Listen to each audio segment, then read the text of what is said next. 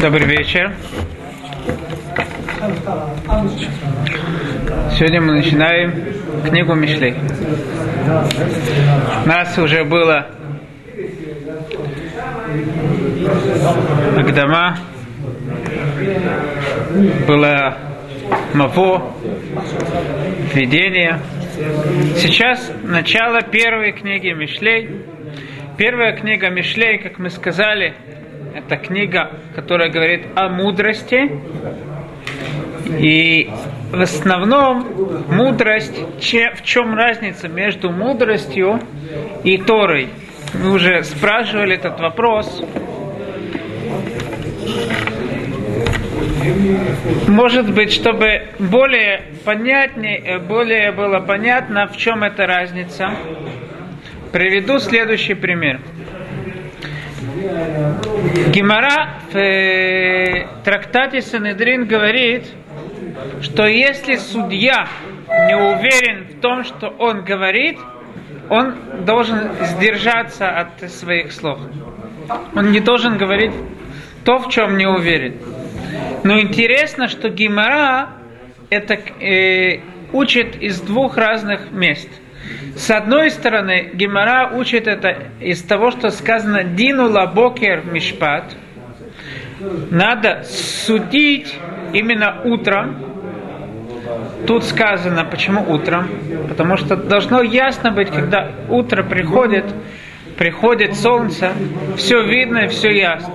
Когда тебе все ясно, как утро, тогда ты можешь сказать, можешь судить, можешь сказать свои слова. Если ты не уверен, то не говори.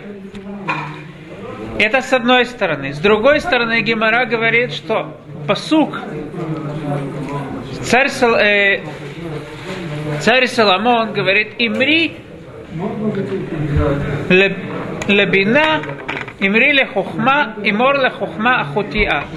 Скажи мудрости, что ты моя сестра.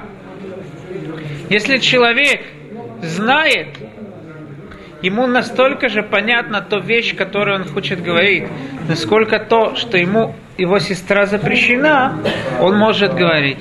Если он в этом не уверен, то он не должен говорить. Почему Гемора приводит это два утверждения, два, э, два источника? Говорит Велинский Гаон, что судья должен обладать двумя видами мудрости. Во-первых, он должен, конечно же, знать всю Тору, потому что, не зная законы Торы, он не сможет правильно судить. Не сможет судить по законам Торы. Но этого еще недостаточно. Он должен еще и человеческую мудрость иметь. Понять, что происходит между людьми понять, э, какие хитрости могут, э, как человек может обмануть судью. И поэтому, с одной стороны, он должен знать законы. И мор ле хохма ахутхат. Ты должен сказать до мудрости, ты моя сестра. Он должен настолько знать хорошо законы, для него настолько должны быть понятны, и явны все законы Торы, как то, что его сестра ему запрещена. С другой стороны, он должен понять мудрости, э, хитрости людей, это человеческая мудрость, и это то, что сказано, и морля ла хохма ахутиат. Скажи мудрости, ты моя сестра. Э, извиняюсь. Динула бокер мишпат, утром судите, как утро. Когда все ясно, так вы, вы должны понять отношения между людьми, что все ясно. Эти две части, они э, все были в царе Шломо. Поскольку царь Шломо попросил у Всевышнего мудрость, чтобы судить этот народ, для того, чтобы судить народ, мы видим, что две эти мудрости нужны. И поэтому книга Мишлей, она делится на три части. Первая часть это хухма, это более человеческая мудрость, понять всевозможные хитрости людей – и хитрости Ецерара. И третья часть, эта часть относится к самой Торе, которая нас обучает какие-то законы Торы, как нам жить.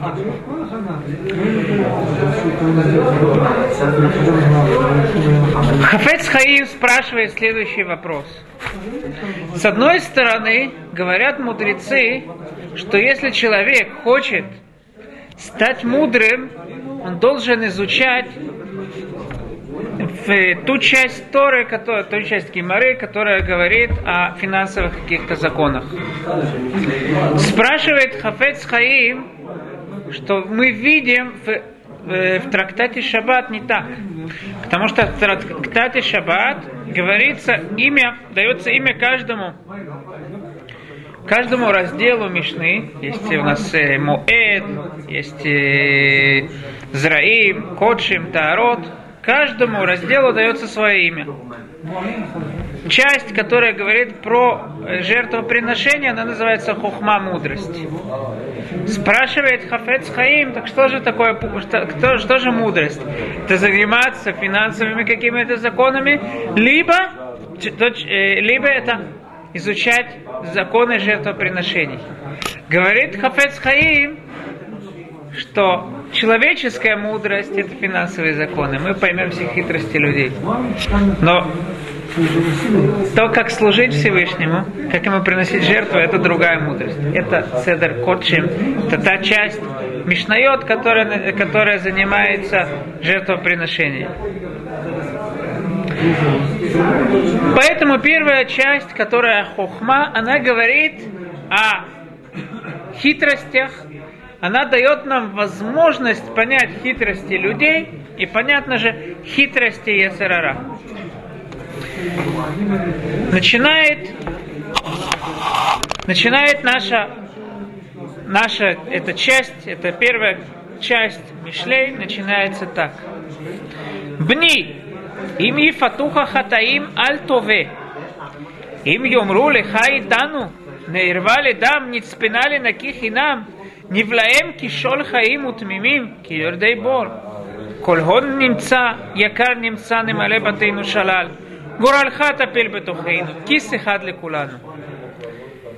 Сразу же начинается эта книга, она говорит о соблазнах.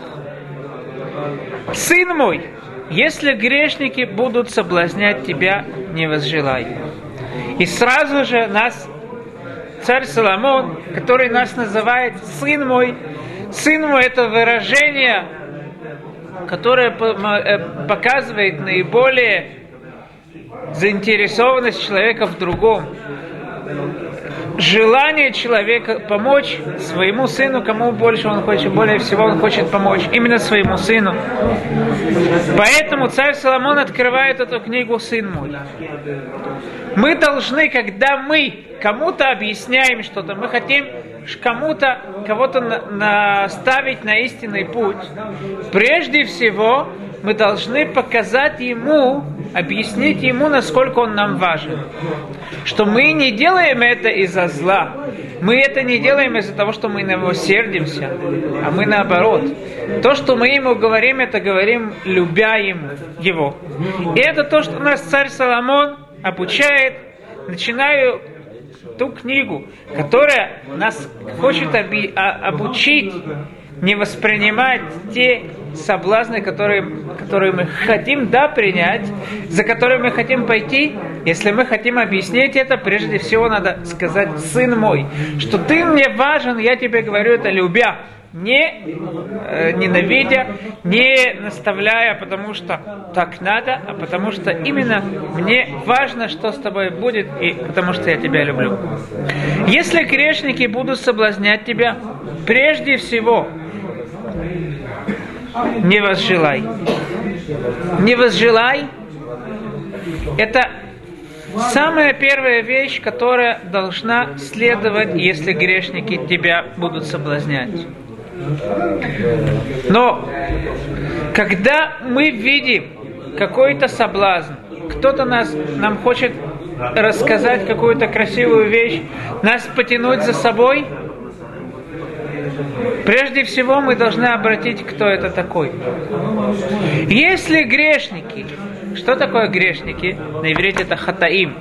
Хатаим, это от слова, хет, это от слова сегодня на иврите говорится промахнуть, это ляхтима тара. Хет, это тот, которого нет, у которого нет заповеди, который не выполняет заповеди. Это не обязательно тот человек, который делает грехи. Но тот человек, который не делает заповеди, он понятно, что все его желания уже не пойдут, он тебя никогда не будет заманивать выполнять заповеди. Им Ефатуха Хатаим, обрати внимание, если это грешники, то ничего хорошего ты уже от них не слышишь, не услышишь. Насколько бы эти слова не казались мудры. И поэтому, прежде всего, не возжелай. Прежде всего, когда Ецарара к нам приходит, он не говорит нам делать э, грехов. Что Ецарара прежде всего говорит? Он только показывает, насколько это красиво. Показывает, насколько это хорошо. У человека его, в его голове мелькает мысль. Ой, в принципе, да, мне Всевышний запрещает это. Я, понятно, что я не буду это делать. Но вообще-то это красиво. Вообще-то это здорово. Это уже начало падения. Почему? Мы видим это уже в самом начале. Грех первого человека, Адама решен, с чего он начался? Ватеря Аиша, Китова Эцли Маахаль Вихитава Улейнаим, Венихмада Эцли Аскиль. Ватиках и Миперьева Тухаль. Прежде всего она посмотрела. Красивое дерево. Если мы знаем, что Всевышний нам это запретил, если мы знаем, что это слова выходят от грешника, то мы не должны обращать внимание, насколько это красиво. Если мы видим какое-то прекрасное, хорошо пахнущее яблоко, но мы знаем, что оно отравлено, и каждый, кто его укусит, он умрет, то я не думаю, что кто-то скажет, «А, какое красивое яблоко, кто его увидит, отвернется, пойдет подальше от него, обойдет его. Рассказывают про Реборух Бер, ученик Рыбхайм Мибриск, что как-то ему принесли селедку. Слышали такое? Селедка была обернута в газету. Газета не, соверш... не совсем кошерная была. Что же он сделал? Он взял эту газету, и снял селедки вот так. Взял рукав, так, сделал рукав, и снял ее локтем. Я слышал вопрос, который задал мой учитель Роши Шиватхеврон, Равиль Эльзакс. Он спросил, ведь, он говорит, непонятно, если он не хочет дотрагиваться до этой газеты. Ну хорошо, он локтем его да, э, отталкивает. Но почему же вот так надо сделать рука? Ведь так или иначе он, он рукой не дотрагивается, он локтем это делает. Говори, сказал Раби Элизакс, а если бы это был яд, как бы мы сделали? Мы бы как-то это самое, не знаю, может брызнет, может еще что-то. Не знаю, маску какую-то бы одели. А, ничего с тобой не произойдет. Не знаю. Если это яд, я уже отстраняюсь от этого. Я уже не могу видеть никакой красоты в этом.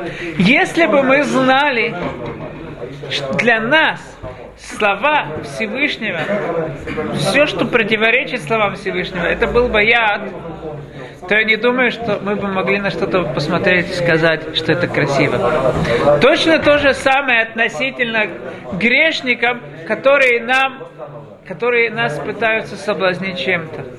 Прежде всего не возжелай.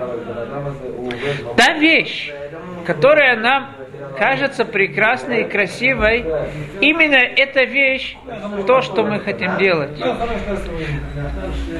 Приведу следующий пример. Как-то я э, слышал от э, человека, который в России работал в институте, не знаю, как это э, называется правильным словом, но там переделали из мужчин в женщин. Как это называется, я не знаю. Вот такой институт, есть, такие, есть такая болезнь, есть мужчины, которые хотят быть женщинами. И, пожалуйста, они, этот институт предлагал им свои услуги. Инвестиции. Нет, это обыкновенные делают эти, как это называется, пластические, пластические Ну, не знаю, что они там делают. Так он рассказал мне как-то, что к нему пришел друг, и он сидел в его офисе, что-то они разговаривали, нашла какая-то девушка. Его друг стал заигрывать с этой девушкой. Она немножко, на минутку вышла. Он говорит, ты знаешь, что это мужчина? Он все. Я задался вопросом. Если она красива, если это привлекает, так это объективно или субъективно? Привлекает. Привлекает? Нет. Если это он видит в этом женщину, так это уже привлекает. Если он видит что-то другое, то уже не привлекает. Если у нас да, Хасвахалила, допустим, есть какая-то еда, она упала в канализацию.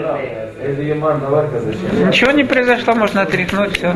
Никто не видит. Кто-то бы вообще захотелось бы это есть. Даже те вещи, которые сами по себе казались бы красивые, это вопрос, как на них посмотреть. И мы упоминали уже, Гимара в Масахет Кедушин говорит, что Тора называется тавлин, она называется приправой. Почему же это приправа? Приправа не аннулирует никакую вещь, она только дает привкус. Но это то, что требуется.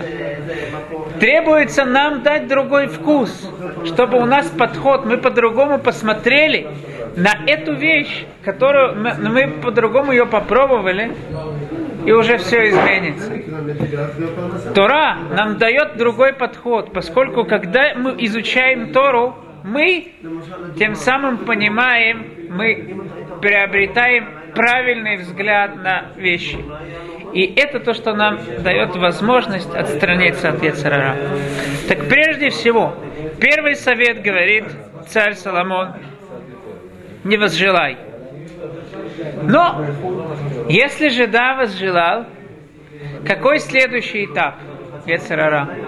Ецарара, после того, как он сказал, что это красиво, это прекрасно, следующий этап, он говорит нам уже, Леха и Тану, иди со мной. Что значит иди со мной? Говорит Велинский Гаон, что это не устроим западу, за осаду для кровопролития, беспричинно подстрижем невинного, поглотим их э, живьем, как э, преисподня, и полноценных, как сходящих в могилу. Найдем всякое драгоценное имущество, наполним дома своей добычей. Человек, которого, который, которому пришел Ецарара, он сидит уже в его сердце и говорит, насколько это прекрасно, тогда уже начинаются, как это говорится, этерим. Он начинает себе разрешать. Он говорит, конечно же, я не буду делать грех. Но я вот э, вместе с этими грешниками, я вместе с ними пойду, посмотрю, что они делают. Я пойду в то место, в котором делают грехи, я там побуду, я там похожу, я не буду делать грех. Я только вместе пойду, и тогда у меня все будет. Я не буду ничего делать. Но надо знать, сын мой, не ходи одним путем с ними. Удержи ногу свою от стези их. Потому что ноги их бегут к злу. Прежде всего, не ходи вместе с ними, не, не придвигайся к э, греху, не говори, что со мной ничего не произойдет, потому что ноги их бегут к злу. Ты думаешь, ты только пойдешь, только немножко посмотришь, только немножко, немножко, немножко понюхаешь, это, это немножко, оно быстро уже изменится намножко. Их ноги бегут козлу. Напрасно расставляется сеть в глазах всякой птицы. А они делают засаду для крови их, подстерегают души. Нам очень тяжело действительно противостоять Яцерара. В чем же основная в чем же в основном это, э, в чем же это тяжело в основном? Говорит Вильнинский Гаон в своем комментарии на Магилат Эстер, что Ецерара вообще у него не было бы силы. Но когда мы видим успех грешников в этом мире, это то, что нам, ему дает силы. Я думаю, что это имеется в виду так. Мы действуем не по знанию, а потому что мы видим. Мы видим, что вот делают грехи, ничего не происходит. И вот человек подходит к греху. Что произойдет? Откуда мы можем изучить, выучить, что это не так? Выучить это из птиц, которые, которых хотят поймать сеткой. Ведь ты видишь, так же и птицы. Птицы сидят на этой сетке. Они кушают, и что в их глазах все нормально. Тут есть вкусная еда. Вообще глупцы, которые не приходят сюда. Но они не знают, что эта сетка, она не просто так тут. И, и скоро она их схватит. Это нас обучает каждой вещи духовной. Нам тяжело ее воспринять только духовно. Мы должны ее приблизить к себе и увидеть, как это выражается в этом мире. К примеру, нам тяжело понять, что есть какие-то духовные, мы влияем на какие-то духовные мира, что какие-то вещи на нас влияют отрицательно. Мы не видим это, не чувствуем. Но если мы задумаемся, что есть много вещей, которые мы не видим и не чувствуем, и весь мир убежден, что это да влияет, никто не пойдет в места, где есть радиация. Хотя ничего не видно. Кажется, что все нормально. Да, все нормально, но ты знаешь, что есть какие-то вещи, которые не чувств... нельзя почувствовать. И это то, что мы должны обучить себя, и тем самым мы сможем отдалиться от греха. Из, тех, из того, что мы привели, я думаю, что можно выучить несколько правил в воспитании детей. Прежде всего, когда мы воспитываем детей, неправильный путь тех людей, которые говорят, вот грешники, да, может быть, у них есть много наслаждений, но знай, что в конце концов они получат, э, они придут в ад. Это не то, что говорит. Если это не то, что говорит к сердцу человека. Мы должны их обучить, что это наслаждение, это не настоящее наслаждение. Мы должны наказать, что, что такое питуй. Мы объяснили, что соблазн это когда показывается только одна сторона. Покажи все стороны. Покажи потом, как, как, весь, как живот болит после всей этой пищи. Что с человеком происходит. Насколько он действительно низен. Э, насколько у него нет настоящего наслаждения. Только духовное дает настоящее наслаждение и чувство полноценности. Второе. Мы видим, что посуд говорит, сын мой, не ходи одним путем с ними, удержи ногу твою от стези. В чем разница между путь, путем и стезей? Путь – это та дорога, по которой все идут. Стезя – это тропинка, которая ведет к дороге. Если мы хотим себя воспитать, либо других, то нам недостаточно только думать о самой дороге. Мы должны понять свою дорогу, дорогу свою имеется в виду, свою природу, какие мы, и понять, что нас может, какие вещи могут нас привести к греху. И эти стези, если мы обратим, будем обращать внимание не только на саму дорогу, но и на все стези, задумываться от, над всем, что вокруг нас, что нас может привести, именно это то, что нам даст возможность, в конце концов, не прийти к, на эту дорогу, к этой дороге.